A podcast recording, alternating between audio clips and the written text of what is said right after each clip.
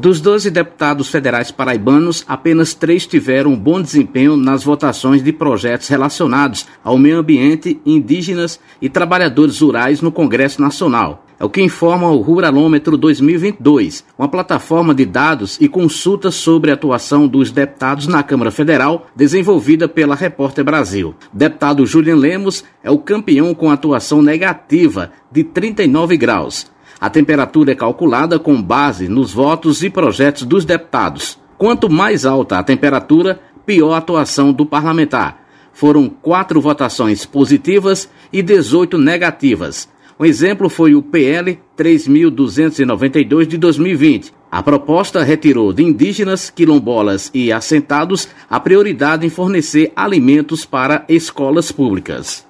Já com o melhor desempenho foi o deputado Damião Feliciano, com 36,8 graus. Nesse caso, quanto menor for a temperatura, melhor a atuação do deputado. Foram 19 votações positivas e duas negativas. A ferramenta, que está em segunda edição, indica se um deputado federal atua de forma positiva ou negativa para o meio ambiente, trabalhadores do campo, indígenas e outros povos tradicionais.